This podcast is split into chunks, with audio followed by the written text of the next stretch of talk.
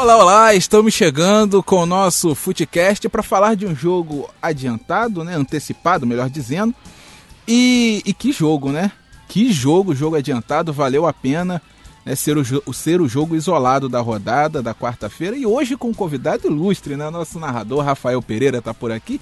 João Paulo Crespo, espera um pouquinho, eu já falo com você. Vou, vou começar é, dando honra a quem tem honra, né? Fala, Rafael Pereira, que prazer tê-lo aqui no nosso Footcast. Fala, Macedo, João. Obrigado pela, pelo convite, é, pela oportunidade de estar participando do Footcast pela primeira vez, né? É. E de falar desse clássico surpreendente. Quem diria, Macedo, que teríamos um Flamengo e Vasco, um clássico dos milhões, que tem mais milhão para um lado do que para o outro. É. é mas um 4 a 4 numa aula tática e uma, uma partida realmente muito interessante para os amantes do futebol. Quem pagou ingresso e foi para o Maracanã eu acho que saiu de lá com aquele gostinho de que paguei o ingresso para assistir um jogo para a história. Pagou com gosto, né, o Pagou ingresso. Com gosto. Pagou com gosto. Um 4 a 4 movimentadíssimo, duas viradas, né? O, o, o Vasco virou primeiro, depois o Flamengo virou. Enfim, que jogo! E o que dizer desse clássico, desse 4 a 4 entre Flamengo e Vasco? Um jogo antecipado né, da rodada do final de semana. É, 34 rodada, né? A rodada do final de semana, um jogo antecipado, é, justamente por conta do Flamengo ter o compromisso da Libertadores. Agora, eu poderia estar aqui sem voz, né? É, é verdade, você narrou o jogo ontem. Narrei o jogo é. ontem aqui pela Band FM. É, e oito gols, um jogo muito movimentado. Não foi um jogo de grandes oportunidades. Foi um jogo muito é, de meio campo, né? É, mas eu acho que o Vasco conseguiu, com um elenco, é, vamos dizer assim. Bem inferior, bem né? Bem inferior ao Flamengo, conseguiu fazer frente ao Flamengo. Eu acho que muito por conta é, da, do estudo tático do Vanderlei Luxemburgo. O Vanderlei Luxemburgo conseguiu encaixar um Vasco que não abdicou de jogar, Diferentemente do clássico anterior do Botafogo, né? O Botafogo deixou de jogar, tentou furar a bola, como dizem na linguagem do futebol, né? É, bateu pra caramba e o Vasco não. O Vasco jogou futebol, é, mostrou que mesmo é, na parte tática e técnica tem um time aquém, mas é, nivelou isso na vontade, na raça e eu, eu acho né, que a maioria agradou a maioria dos seus torcedores com a sua entrega dentro de campo. É, o Vasco surpreendeu.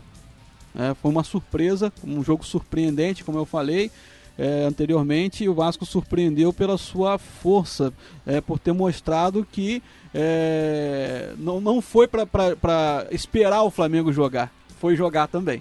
É, João Paulo Crespo, até porque quando você deixa o Flamengo jogar, aí que mora o perigo, né? Porque Flamengo, com as peças de qualidade que tem, uma, uma tática que o, que o Mister implantou que surpreendente, que é surpreendente. E você deixar jogar, você vai tomar bola nas costas, você vai acabar tomando gol. E aí, quando você sai atrás do placar no Flamengo, é difícil de se recuperar. E o Vanderlei Luxemburgo conseguiu isso, mesmo saindo atrás, com um nó tático ali que fez o jogo ser fantástico, né, João? Olá, Sávio, olá, amigos. Prazer imenso receber aqui o Rafael Pereira, né, no nosso podcast, né. É a primeira vez que ele está aqui, mas ele esteve, né, naquela oportunidade, é, né, do 5 é a primeira vez que né? ele faz aqui, que ele as comenta, As né? narrações dele, dos, dos cinco gols do Flamengo diante do, do Grêmio. Mas aí tá, chegou no episódio 20, né, já estamos no episódio 20, sabe, é, do, do, nosso podcast.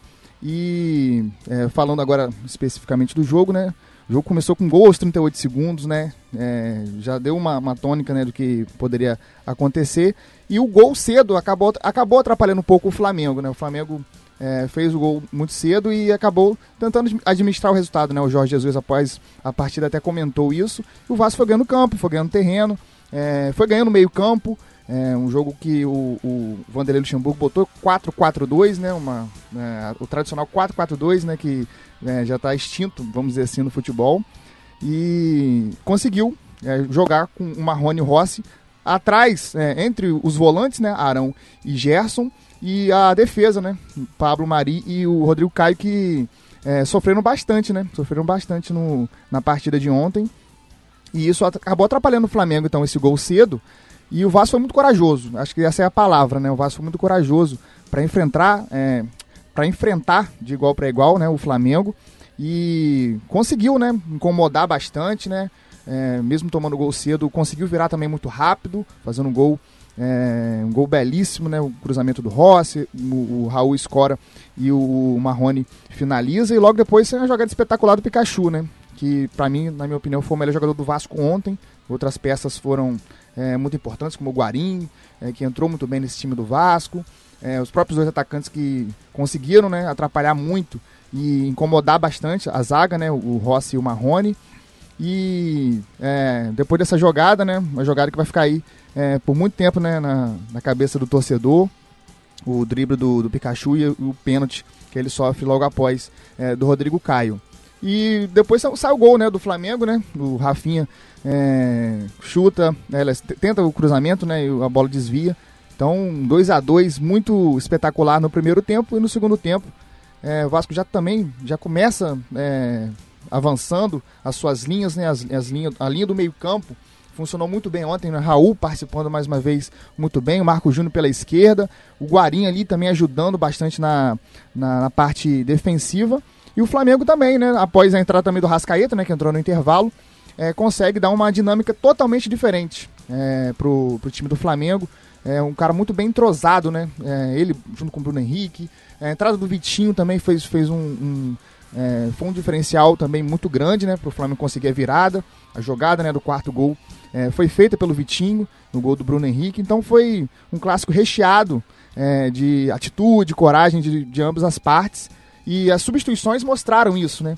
O Flamengo ab abriu mão do Gerson, que já estava com cartão amarelo, é, para colocar o Vitinho. Depois ele tira. É, de depois ele, ele, desfaz, na verdade, né? Quando estava 4x3, ele bota o Pires na mota e abre mão de um jogador mais de frente. Mas foi um jogo espetacular, né? E o próprio Luxemburgo também é, coloca o Ribamar no lugar do, do Marrone, que já estava cansado. É, colocou o Bruno César no lugar do, do Marco Júnior, entrou o Peck também no, no, no finzinho. Então foi um, um clássico para lá de especial e de motivador. Para o Flamengo é, ter feito é, uma partida assim não tão brilhante, mas não ter, não ter saído né, derrotado de, desse clássico. E para o Vasco mostra a, a, coragem né, que o Vasco deve encarar daqui para frente. Né, um futebol muito ofensivo, é, que tem sim é, qualidade né, para tentar avançar um pouco mais as linhas, não só sofrer muito é, na parte defensiva, né, sabe? É verdade. Agora, Rafael Pereira, com o empate de ontem, é, o Flamengo não consegue mais ser campeão do Campeonato Brasileiro antes da final da Libertadores. O que de fato é bom para o Flamengo, porque não vai ter aquela euforia de campeão brasileiro é, pouco antes de disputar uma final tão importante quanto a Copa Libertadores da América, né, Rafael? Verdade, Sábio. São duas situações para se analisar. Tem os dois lados da moeda, né? Talvez para o Flamengo ser campeão antes da Libertadores seria um certo alívio. Né? Agora, você ganhar a Libertadores, por exemplo, né? Você ganhar a Libertadores, independentemente do resultado da Libertadores, tem a euforia da Libertadores. E você mudar a chave e voltar para o Campeonato Brasileiro, isso pode ser preocupante. Aconteceu após a vitória contra o Grêmio 5 a 0 e o Flamengo jogou contra o CSA, fez uma partida aquém contra o CSA, ganhou de 1 a 0 apertadíssimo, quando muita gente achava que o Flamengo ia golear. Então, essa é a preocupação também. Talvez o Flamengo, campeão do brasileiro antes da Libertadores, poderia ter um time um pouco mais relaxado, né? pensando só focado só na Libertadores mas não tem aquela gordurinha ainda de, de pontos para o Palmeiras, sim. uma quantidade maior de jogos após, né? Mesmo que é, logo após o River não consiga um triunfo, mas porque vai jogar contra o River um jogo é, adiado da 35 rodada, né? O jogo contra o Ceará, né? Que aí já vai estar, tá, as coisas já estariam dentro do, do, da normalidade, né? Vamos dizer assim. Porque o Flamengo vai estar com um jogo a menos, né? Depois muito, do jogo contra o, o, River. Depende muito, sabe, do, do, resultado, dos resultados do Palmeiras também, né? É, tem, tem isso, essa né? questão tem também. Essa questão também. O Palmeiras tem o Bahia, que não é uma, um jogo fácil. É, o, o Flamengo pega agora no final de semana o Grêmio, né? Enfim, é, são variações, são situações que a gente tem que esperar o que pode acontecer. Agora, que a vantagem do Flamengo é fantástica, que a vantagem do Flamengo é muito boa, isso é indiscutível. Isso é indiscutível. Agora, João Paulo Crespo, vamos falar do outro lado também, vamos falar do Cruz Maltino.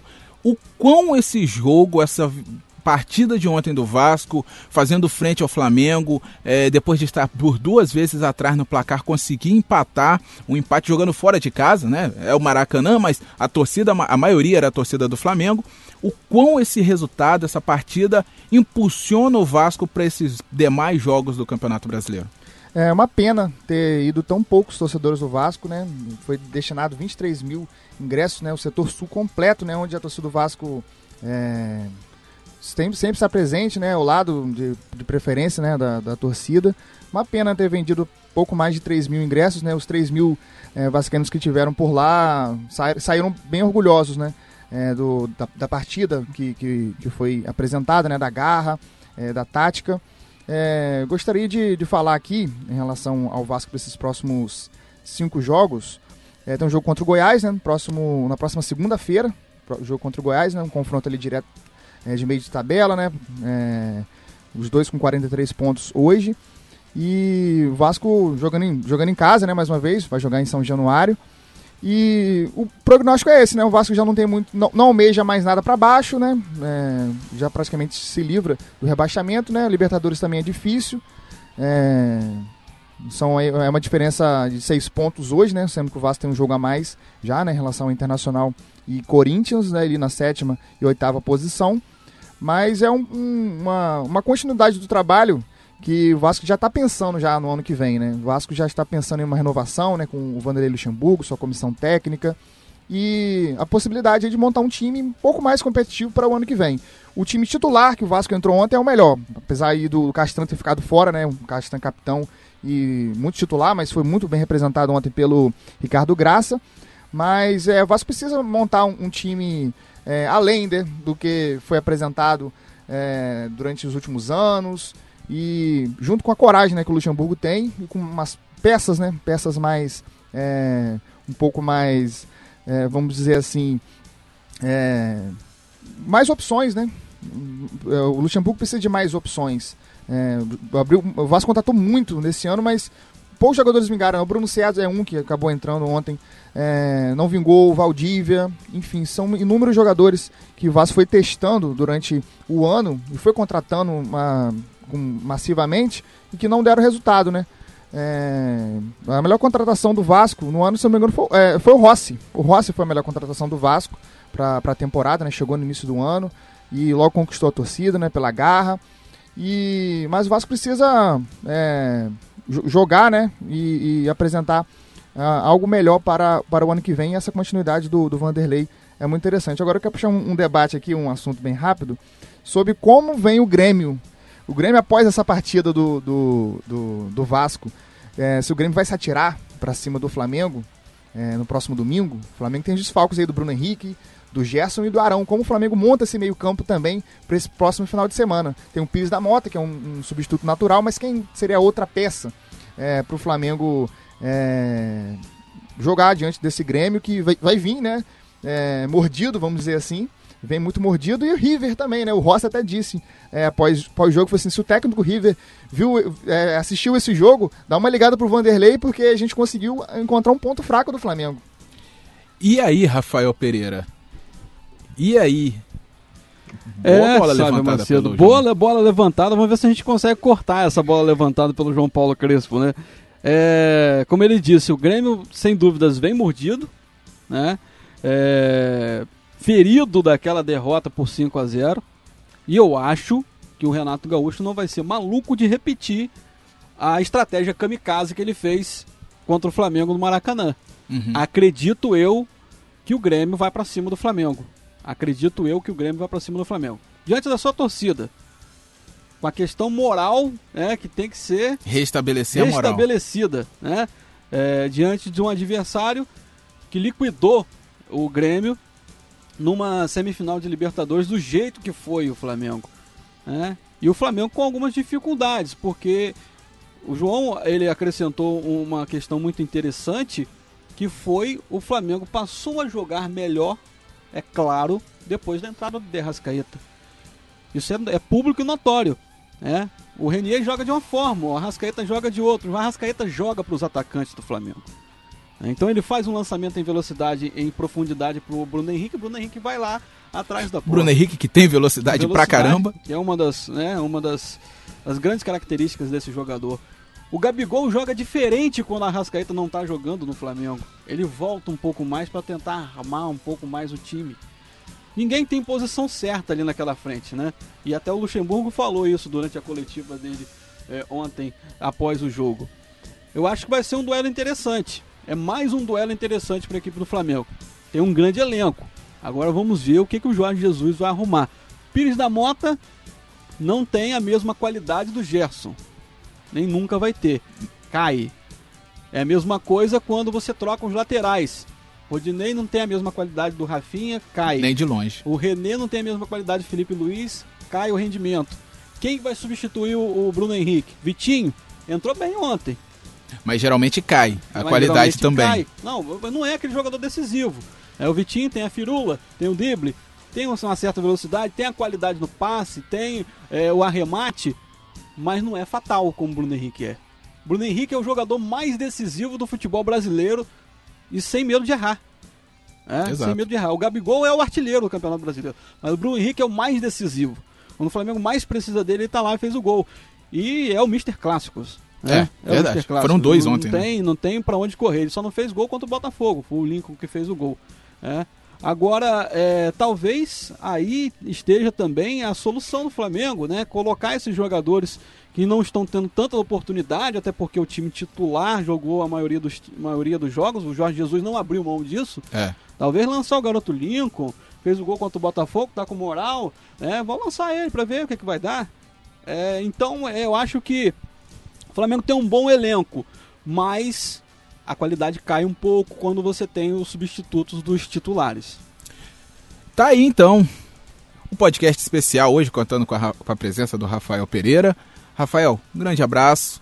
É, não sei se você vai voltar aqui no, pod, no Footcast antes da final da Libertadores, mas um bom jogo, uma boa transmissão né? Já antecipo aqui, a Band FM vai transmitir o jogo. A bola rola a partir das 5 da tarde, mas a partir das 3 da tarde já vai ter muita informação, muita opinião, a participação dos ouvintes. Então já fica o convite aqui também. Claro, até tem também as transmissões do Campeonato Brasileiro até lá, né? Mas especial essa final da Libertadores. Um clube brasileiro voltando à final da Libertadores depois do Fluminense em 2012, né? 2008, né? 2012 não, 2008. 2012 foi o ano que o Fluminense foi campeão, 2008. Então, 10 anos depois, mais de 10 anos depois. Então, uma boa transmissão para você e arrebente. Valeu, camarada. Muito obrigado pela, pela oportunidade. Não sou muito de comentar jogo. É. Eu tô mais na narração, na narração, sempre, né? Mas a gente gosta de bater o papo na resenha, né? É, e, e gosta de bater papo sobre o futebol. E esse, e esse Footcast tem sido fantástico. Eu tenho acompanhado mesmo de longe, né? E quero parabenizar vocês pelo trabalho. Você, o João, é, outros que participam também, o Lucas participa também de vez em quando, né? Então é, é fantástico esse trabalho para que as pessoas possam acompanhar futebol, a opinião, né? É sempre muito importante, por mais que as pessoas até nem concordem muitas vezes, né? Até porque discordar faz parte, discordar né? faz parte. Só existe debate esportivo quando tem a, dis... porque tem a discordância justamente. de opinião. Mas vai ser um grande trabalho, mais um grande desafio na minha carreira como narrador, particularmente falando. É mais um grande, é, vamos dizer assim, um grande trabalho da equipe da Band FM. Vamos tá, já estamos planejando já essa transmissão duas horas antes da bola rolar, com é, a trajetória do Flamengo na Libertadores, a participação dos nossos ouvintes. Vamos tentar reprisar alguns gols que a gente narrou durante né, a trajetória do Flamengo nessa competição tão importante, né? E é um jogo atípico e que já dá pra gente arrepiar aqui, né? Verdade. É, estamos tentando, vamos tentar fazer a transmissão direto do Maracanã, no FanFest que vai ter lá no Maracanã. É, vamos ver se a gente faz a transmissão direto de lá, ou se a gente não conseguir fazer a transmissão direto de lá, vamos fazer é, uma ponte lá com o repórter. Enfim, estamos ainda fazendo a toda a parte logística para ver com repórteres espalhados. Vamos ver se a gente tem um repórter na Embaixada Rubro-Negra aqui em Campos, em São Olha, João da Barra, que vai ter telão para o pessoal poder assistir o jogo. Enfim, é uma grande mobilização, parece final de Copa do Mundo, é verdade. mas é final de Libertadores com o Flamengo. É um clube carioca de volta à, à decisão da Libertadores depois de tanto tempo, né? É, e eu tava lá na decisão da Libertadores de Também. 2008. Também. Foi, a, foi a minha estreia aqui na Band FM, inclusive. Olha aí, Olha olha aí. aí. João Paulo Crespo, aquele abraço, até a próxima, até segunda. Isso, segundo a gente comenta aqui, né, desse jogão aí, Flamengo e Grêmio, é, Fluminense jogando contra o Atlético Mineiro no sábado, Botafogo contra o Atlético Paranaense e o Vasco vai jogar na segunda-feira diante do Goiás. A gente volta na segunda-feira então para arrematar esse final de semana do Campeonato Brasileiro. É isso, um forte abraço a todos, tchau, tchau.